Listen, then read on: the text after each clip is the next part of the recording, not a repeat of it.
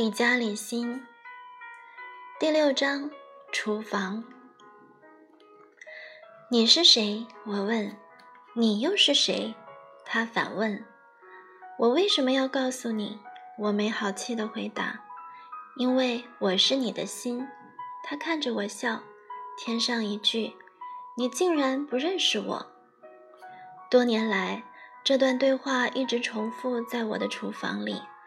从单身起，到结婚，到三个孩子一一落地；从租的房子、小公寓，到现在的房子，在不同的生命阶段、不同大小设备的厨房里，这段对话一再重复。有一天，我不问了，开始和他做好朋友。我的厨房，从那天开始有了变化。厨房与女人，每走进一个家庭的厨房，我就看见那家女主人的心。以前买房子的时候，经验丰富的房屋中介告诉我，在他带过的诸多客人中，尤其是已婚夫妇，太太停留最久、最斤斤计较的总是厨房。不管那个太太是天天做饭烧菜，还是天天叫外卖，这公式用在我身上虽不通。我最计较的是房子的哪一部分呢？读下去，后面的篇章会揭露答案。但我相信这是正确的观察。厨房与女人，尤其家庭主妇，是她堆藏情绪、感觉、心愿、回忆的地方。结婚越久的人走进厨房，里面的真我会越容易蹦跳出来。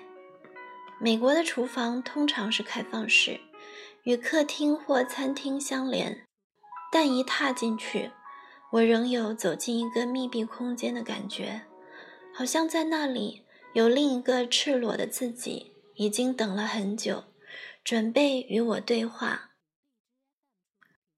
毕竟。大部分女人守着厨房走过岁月，即使不再像我们的上一代煎炒煮炸做饭、烧菜，厨房还是布满女人的脚印。那里有座幸福的源泉，等着喷放一屋子关怀，一屋子体贴，一屋子爱。厨房研究所。经年累月待在厨房的，不是厨艺好的女人，而是为了爱肯付出的妻子、母亲。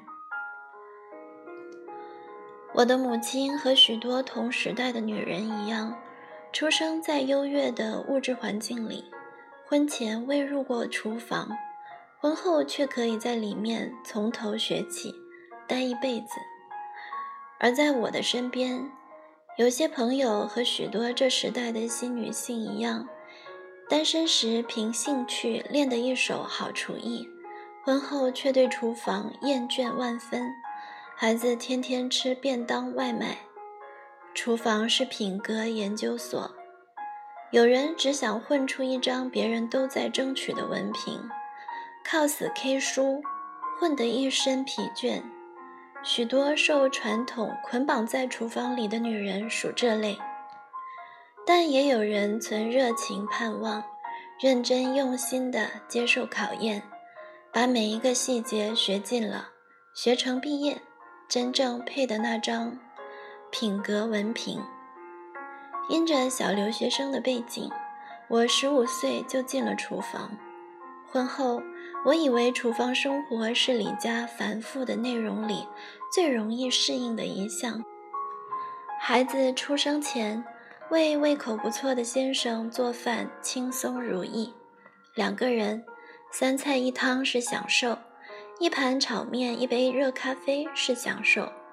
当烧菜情绪走低时，研究些新食谱做做实验也是一种享受。结婚一年怀孕。害喜的岁月，厨房的味道成了各样坏心眼的精灵，一走进去就涌上来攻击我。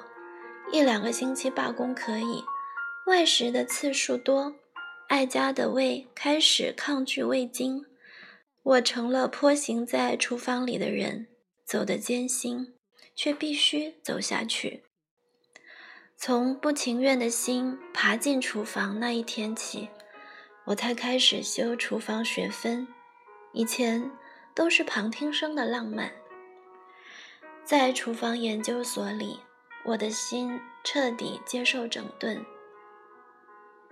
谦卑，要长时间做菜给同样的人吃，不谦卑真的做不下去。家人在不同的身体状况。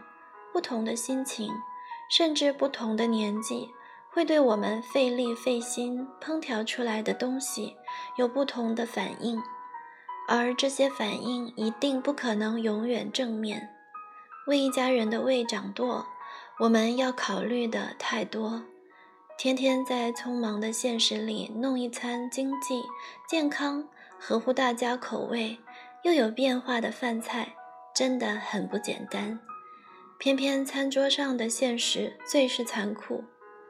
家里有小孩的女人特别了解这种感受。好不容易弄一顿让挑嘴的老二爱吃的晚餐，老大泪眼汪汪地说没有东西可以吃。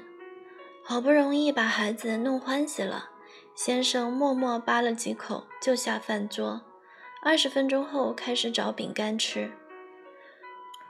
广告和连续剧放大了女人每晚做出一桌子菜的骄傲神情，真实情况却是，厨房里的我们常常接受挑战、受挫，感到自己是如此心有余而力不足。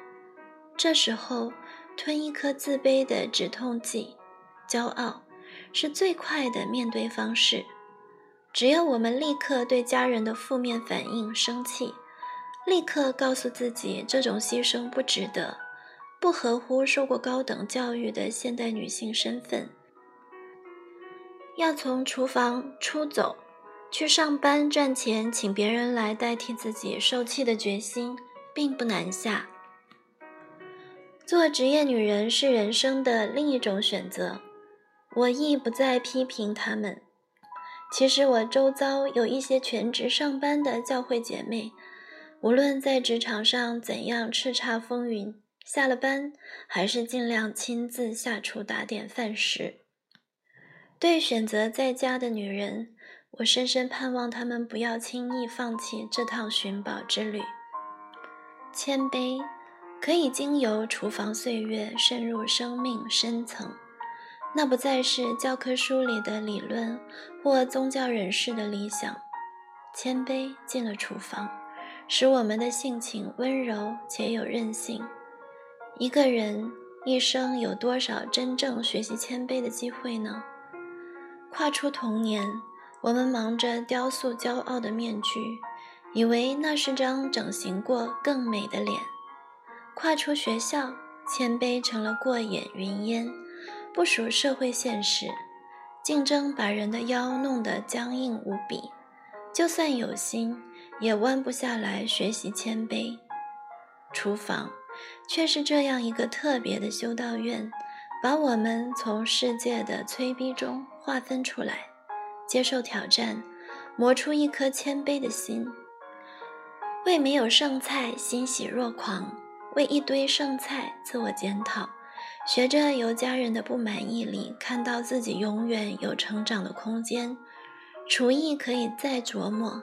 创意可以再发挥，健康资讯可以更广博，这不是件易事。但这谦卑的功夫学入门后，我们就不需要把自尊自信建立在家人的反应上，就可以拥有更大的自由去给予和奉献。耐性，厨房里的耐心能在我们生命里刻画出美丽的花纹。晚餐后，好不容易洗刷干净的瓷砖地，孩子们睡前进去喝杯养乐多，吃几块饼干，又是满地黏腻，一张大花脸。才清过会发亮的洗碗槽，一顿饭就是杯盘狼藉。厨房里有太多重复的动作，像宁静的星期六早晨那只失眠的鸟，不识相的在窗外啼叫，月月年年，有时以为习惯了，似乎再不影响自己，偏偏又有一些过不去的日子冒出，惹得怒火猖狂，想把他抓来痛打一顿。在甘愿清理厨房的女人，对这些周而复始的脏乱。也有这种咽不下去的时候。有人会怨先生不帮多一点，有人会骂孩子习惯差，有人自怨命苦，有人干脆罢工几天。无论如何，我们的耐心常被挑战，每次胜过，就在生命里立下一个里程碑；每次失败，就在心里留下一道伤疤。这其实是可以选择的，只是很多女人不晓得可以。多年以后，才猛然发现里面的生命满目苍夷。进入中年，我越来越为多年来在厨房里磨出的耐性感恩。它使我的生命变得有弹性，不会常常受限于环境，也不会轻易感到失望气馁。勤奋。走进超市清洁用品区，看见琳琅满目的各式清洁用品时，我们都会有种幻想，希望从中找到一些省时省力气的魔术产品。往厨房一倒，到处就亮晶晶。我相信慎选清洁工具和清洁剂的重要性，但。就像备好一艘品质优良的帆船在海上，勤奋是风，少了它，船动不了。整顿厨房，只要有勤奋，就有效果。每当有家庭主妇愁眉苦脸地告诉我，她家厨房好像怎么整都整不好似的，我一定先告诉她：只要你有改变的观念，接受厨房是天天要整理的地方。我才能教你其他秘诀。整出一个干净整齐厨房的最大秘诀，就是随手清洁、随手整理。把自己当成清洁公司，平时积累脏乱，久久一次大整理的想法，会把厨房的脸弄得经常鼻涕眼泪脏兮兮。再棒的整理技巧，用在厨房里。都是一餐，顶多一天就毁了。很多家庭主妇会抱怨：“我早上才趴在地上擦地，现在又脏了。”没错，浴缸刷一次可以维持一星期，客厅整一次可以维持几天，没小孩的话更久。但厨房，差不多每一次走进去，都有可以清理的工作等着。除了勤奋，我真的找不到更好的方法。练得勤奋的功夫，心里一定要有拼图的概念，相信自己利用每一个时间的空隙所付出的，都可以积累下来，拼凑出一幅美丽的图画。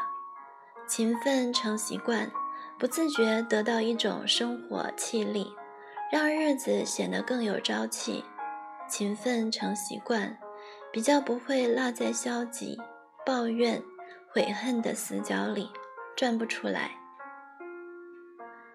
创作力，当然，勤奋的人也会疲惫，除非他的心在创作的喜悦中跳舞歌唱。厨房里有很大的创作空间，任由我们发挥。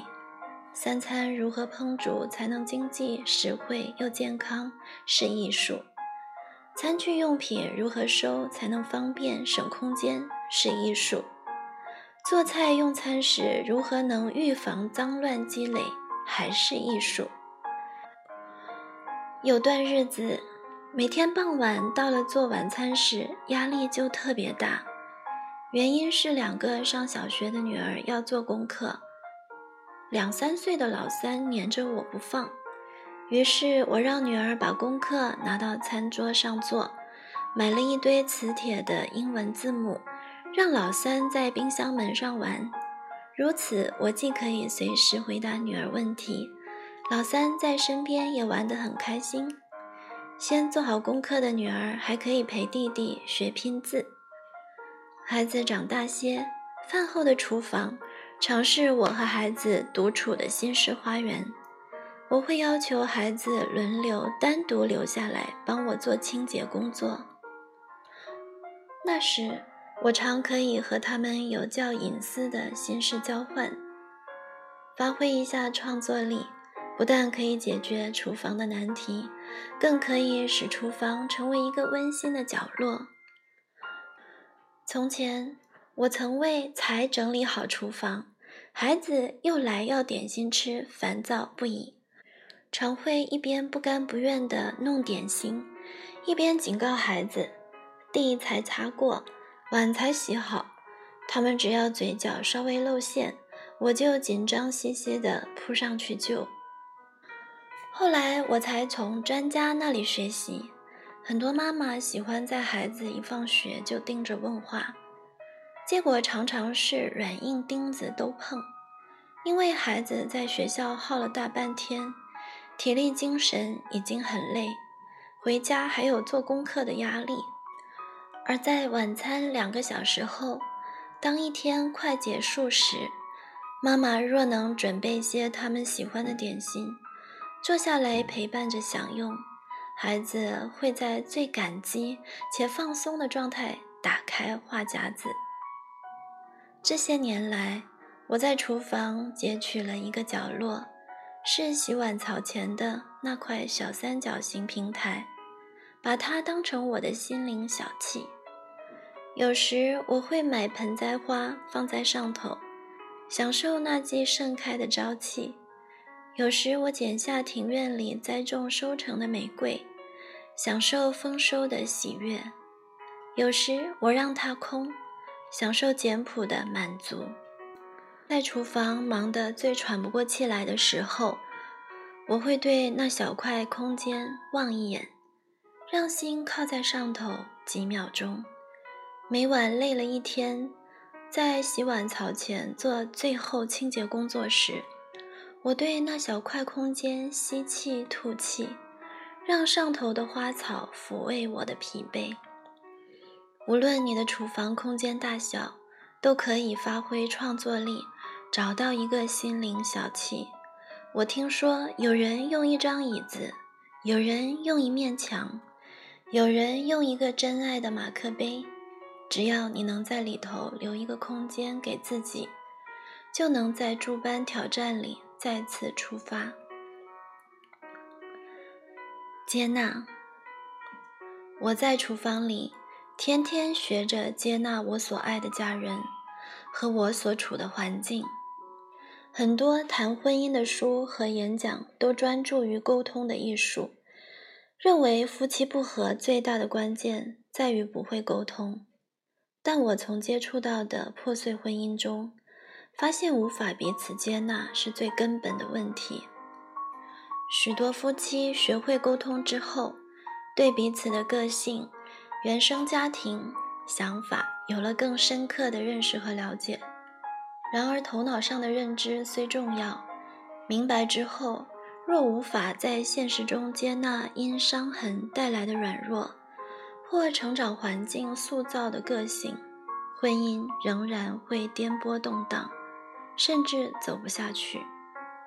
厨房训练我们从最基本的接纳开始，迎向不同的胃口、不同的饮食习惯，去接受后面讲述的漫长故事。我的先生像极了公公，是标准的北京人，在台湾长大。来美国十余年，我的婆婆是典型的客家人，在台湾生活了大半辈子，晚年才来美国定居。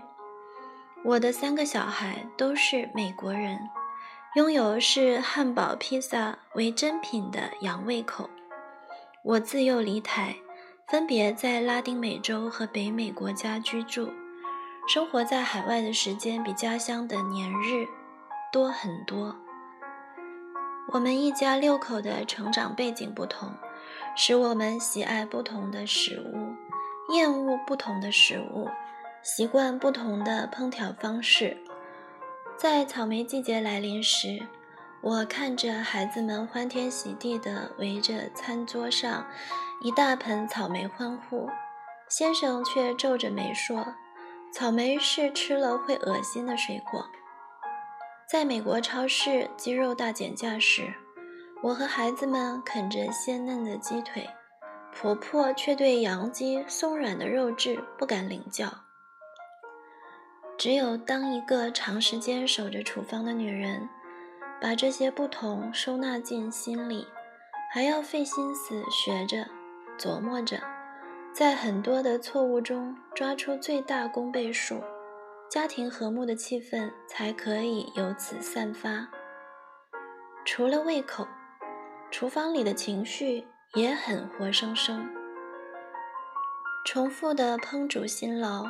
重复的清理辛劳，都在询问我们：今天能否再张开双臂去接纳家人不同的情绪表达？辛苦整天下来，一句挑剔的话，一张臭脸，一个不屑的动作，流进厨房里忙碌的生活中，都会深深地影响我们。很多家庭主妇特别有此体会。很多妻子、母亲第一个罢工的地方就是厨房，原因也在此。在厨房里，我们操练着对家人情绪的接纳，用恒久的重复的行动，向我们的家人宣告内心的接纳，无论他们是喜是怒是哀是乐。等候，厨房里单靠忍耐太辛苦。一味的接纳太被动，我的厨房生命是株向着阳光抬头的小草，每日都是有盼望的等候。等候是期待，是信心的表达。被油烟熏黄的岁月里，我们等候着孩子从婴幼长大，等候着家人从挫折重新出发，等着爱的星火。缓缓热透了家人的生命园子，烧出一片一片灿烂的花艳。等候的过程漫长，等候像赤足踩在碎石路上，有时被尖锐的石子刺痛，缓下脚步慢行，但忍着走过一段路，会习惯而顺行起来。我把等候的心埋在厨房里。天天做同样的刷洗动作，是等候使我的心更新变化。相信不变的付出，要在我心爱的家人生命中日日生发肉眼所不能见的改变。我的先生下班回家的途中，无论那天多忙多累，路上塞车多么疯狂。他知道妻子在厨房烧出一桌子热菜热饭等着自己。我的孩子或在卧房写功课，或在钢琴前皱着眉练那首弹得快发霉的曲子。当他们肚子饿时，知道母亲在厨房里必有预备。在这个被竞争撕裂、人人没命的奔跑的世代里。等候是昂贵的补品，是难求的医治。被爱是被等候，幸福的心是知道有人在等候自己的心。厨房学来的等候，让我把爱、把幸福浇灌给我心所系的花圃里。一起想想看。一，请简单分享你的厨房生涯经验，或描述你对厨房的感受。二，你在厨房里得到最大的收获是什么？三，厨房生涯里最大的挫折是什么？如何面对克服？四。